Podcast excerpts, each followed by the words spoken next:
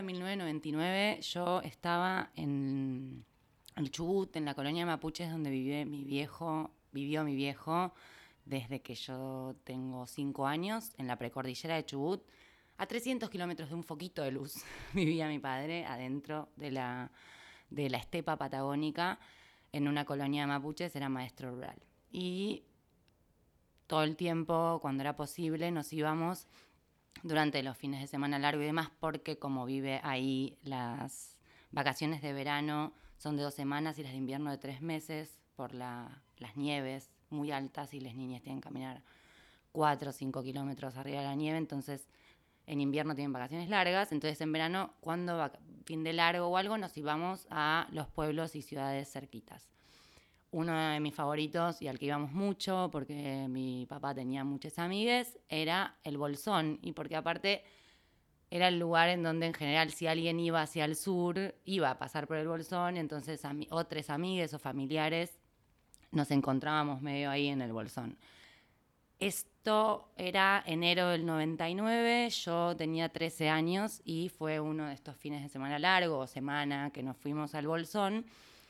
porque venía la mejor amiga de la mamá de mis hermanos, de la que en ese momento era la pareja de mi papá, a pasar sus 60 años con su sobrina. Eh, Así que la íbamos a esperar con un chivo a la cruz, supongo, y, hacer como una semana de llevarla a, la, a la, feria del artesano, de los artesanes del Bolsón, muy tradicional, a tomar un helado de frambuesa pura, alguna fiesta nacional y demás. Y bueno, llega Beatriz con su sobrina. Tenía cierta admiración por las, las personas más grandes porque era en el, en el lugar también en donde me sentía más, o sea, llegada, no sé por qué tal vez porque en, a mis, mis contemporáneos era más, me sentía más excluida. Em, y la sobrina de Beatriz tenía 19 años, creo, o, bueno, no importa exactamente cuántos años tenía, pero era como un poco más grande, eh, y era de Buenos Aires, eh, y era fotógrafa, y hacía música, era como, wow, esta piba, ¿no? Como todo, toda la admiración y tenía una bermuda de jean roto. Eh, y aparte era muy divina conmigo, Marina. Y como que hacíamos como planes de ir al lago y yo conocía todos los... Acá hay un, un alerce de mil años y era como reguía y la llevaba para el alerce de mil años y lo mirábamos y ella sacaba fotos y yo no lo podía creer. Eh, así que bueno, fue muy increíble. Eh, y se fueron y quedé como medio en una, como volví a Mar del Plata después de, ese verano en el sur que me pasaba todos los veranos ahí y le hablaba a mi mejor amiga de esta piba que había conocido y me acordaba de su lunar en la cara y de como su, nariz y sus fosas nasales y como de la, de la, textura de su piel, como que podía hacer foco en esas cosas, o sea, como tenía detalles de cómo se terminaba su labio, el borde de su labio y cómo, a cuánto estaba su, lunar y todo, todo, y sus rulos, cómo le caían, y una gorrita que usaba. Y, y se lo contaba a mi amiga, eh, a mi mejor amiga, como si nada, ¿no sabes la piba espectacular que conocí, las fotos espectaculares que hace, ¿no? Como que me había gustado. Y bueno, pasaron los años, bastantes años, o bueno, no sé si bastantes, pasaron tres años. Eh, yo estaba un verano sola en casa porque mi mamá, en Mar del Plata, esto, está, mi, mamá se había ido a Brasil unos días y me había dejado, bueno, me quedaba sola en casa esos días porque me iba a lo de mis abuelos y tal, pero bueno, obviamente aprovechaba para estar en mi casa sola y hacer cosas. Eh, y una de las cosas fue que vengan eh, mi prima más grande y sus amigues que yo conocía los cumpleaños de mi prima. Y llega mi prima con una amiga de ella y eh, Mercedes, era Mercedes era claramente lesbiana. Estaba pelada, tenía un aro en la lengua, venía a vivir en Europa, eh, tenía alguna amiga con la que se decían amigo, o sea, como eh, hablaba de ella como tortón patrio y cosas así como medio graciosas y estereotipadas, pero bien, o sea, de, de vuelta, creo que estamos hablando del año 2000 uno, o sea, hace mucho tiempo, o 2002, fin, fin del 2001, principio del 2002. Em, y la cuestión es que nada, yo creo que un poco me obsesioné, o no sé si me obsesioné, pero no podía parar de pensar en que ella era lesbiana. Entonces como que medio que hacía como mucha fuerza para manifestar que está todo re bien con que vos seas lesbiana. Nada, la cosa es que eh, llega Navidad y después de las 12, Mar del Plata, nos vamos a la playa a meternos al mar. Estaba mi hermana, estaba mi prima y sus amigas. Y acá yo tenía otra casa que me habían prestado. Yo tenía como esa suerte de golpe ese verano y creo que otro verano más. La cosa es que entonces después de la playa, etcétera, etcétera, vamos varios a la casa esta que yo estaba cuidando. Yo me pregunto todo eso cómo lo hacía como casi sin alcohol, ponele. Yo no tomaba alcohol, no me drogaba, no nada. Digo, tomaba un vasito de vodka vodka, con naranja, digamos, como toda la noche. Ahora lo pienso, como eran las 10 de la mañana. En fin, estábamos en esa casa que yo cuidaba y como que me hice la reborracha eh, y le dije que nunca había sentido un aro en la lengua de alguien. Y, me, me, dio un beso, digamos. Fue tipo eso, como si como chapamos y seguimos bailando y no pasó absolutamente más nada. Y a los tres días yo estaba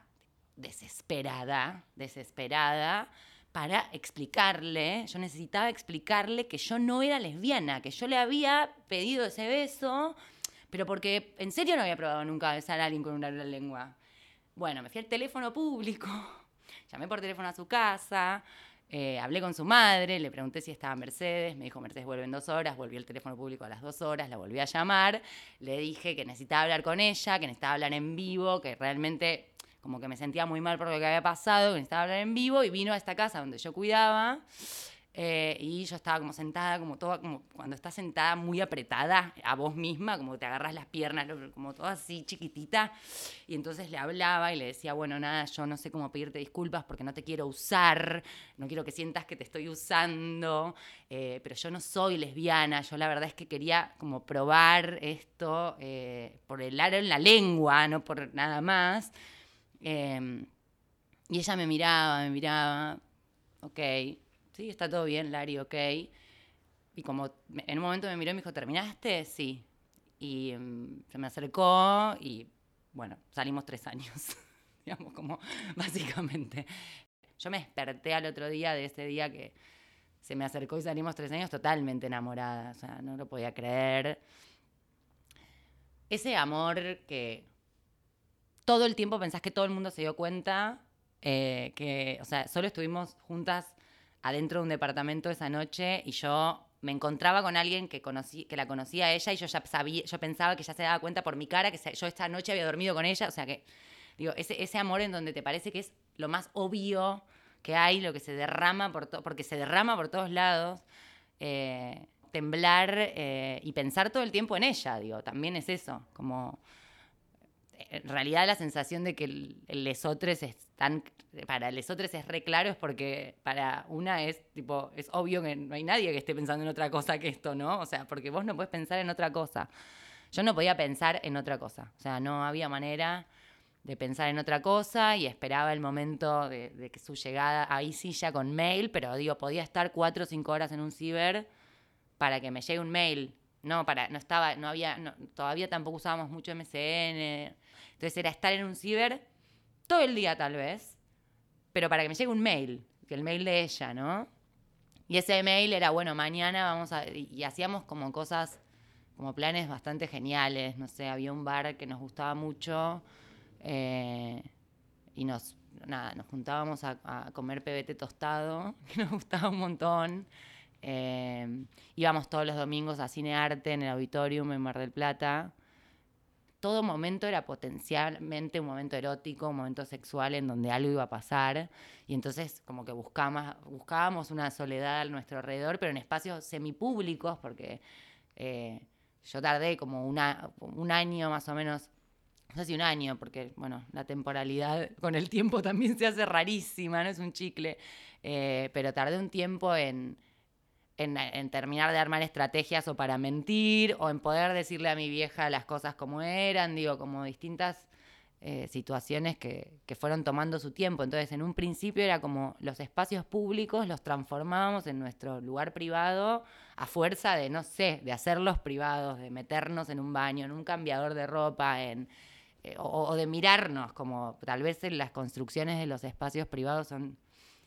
simplemente hacer de cuenta que no hay nadie alrededor, eh, entre mentir para ir a dormir a la casa de ella y que te descubran, ¿no? Como bueno, mamá, me voy a la casa de Cami, eh, y no, cosas más divertidas como ir a dormir a un telo a mitad de cuadra de mi escuela y salir del telo y entrar directo a la escuela, que era muy genial, eso lo hacíamos al, menos una vez por semana, así diciendo, me quedo a dormir en lo de Cami y ir a dormir ahí era bastante divertido. Y en un momento, en 2004, había acá un festival de música muy grande que tocaba PJ Harvey, Pet Boys, eh, y viajamos de Mar del Plata. Eh, y bajamos en retiro y nos vamos a la casa de una amiga de Mar del de toda la vida que iba a vivir de la universidad o del grupo cercano de la universidad con mi prima, del grupo en donde, de donde Mercedes pertenecía, una amiga que yo conocía y que hacía no tanto, un año se habría venido a vivir a Buenos Aires y la pasamos a buscar a esta amiga y llegamos a la casa de esta amiga y estaban un par de amigues y, su y la novia de esta amiga y yo como que medio me siento como vacío y frío y calor y, taquicardia y que me faltaba el aire, pero no entender, no entender. Salimos de la casa de esta amiga y yo seguía mirando a la novia como pensando que nunca había visto a alguien más hermoso en mi vida, pero por otro lado diciendo, algo más pasa acá y nos tomamos el tren en retiro para ir hacia el Club Ciudad y en el tren en un momento la miro y digo, vos sos Marina. Y era esta persona que conocí en Bolsón en el 99 y ahí me mira y me dice, vos sos Lara, porque mi familia me dice Lara. Bueno, nada, Flash, imagínense Flash, Flash, Flash, Flash, pero aparte Marina totalmente enamorada de otra, que encima era mi amiga. Y yo en pleno momento de separación absoluto con Mercedes, que era como, era, era perfecto todo si no hubiese sido porque en realidad eh, había reencontrado a mi primer amor lésbico, pero que estaba saliendo con una amiga. Así que fue tremendo. Yo me separé en el bondi de vuelta de, ese festival hacia Mar del Plata. Eh, y a los pocos meses decidí venirme a vivir a Buenos Aires.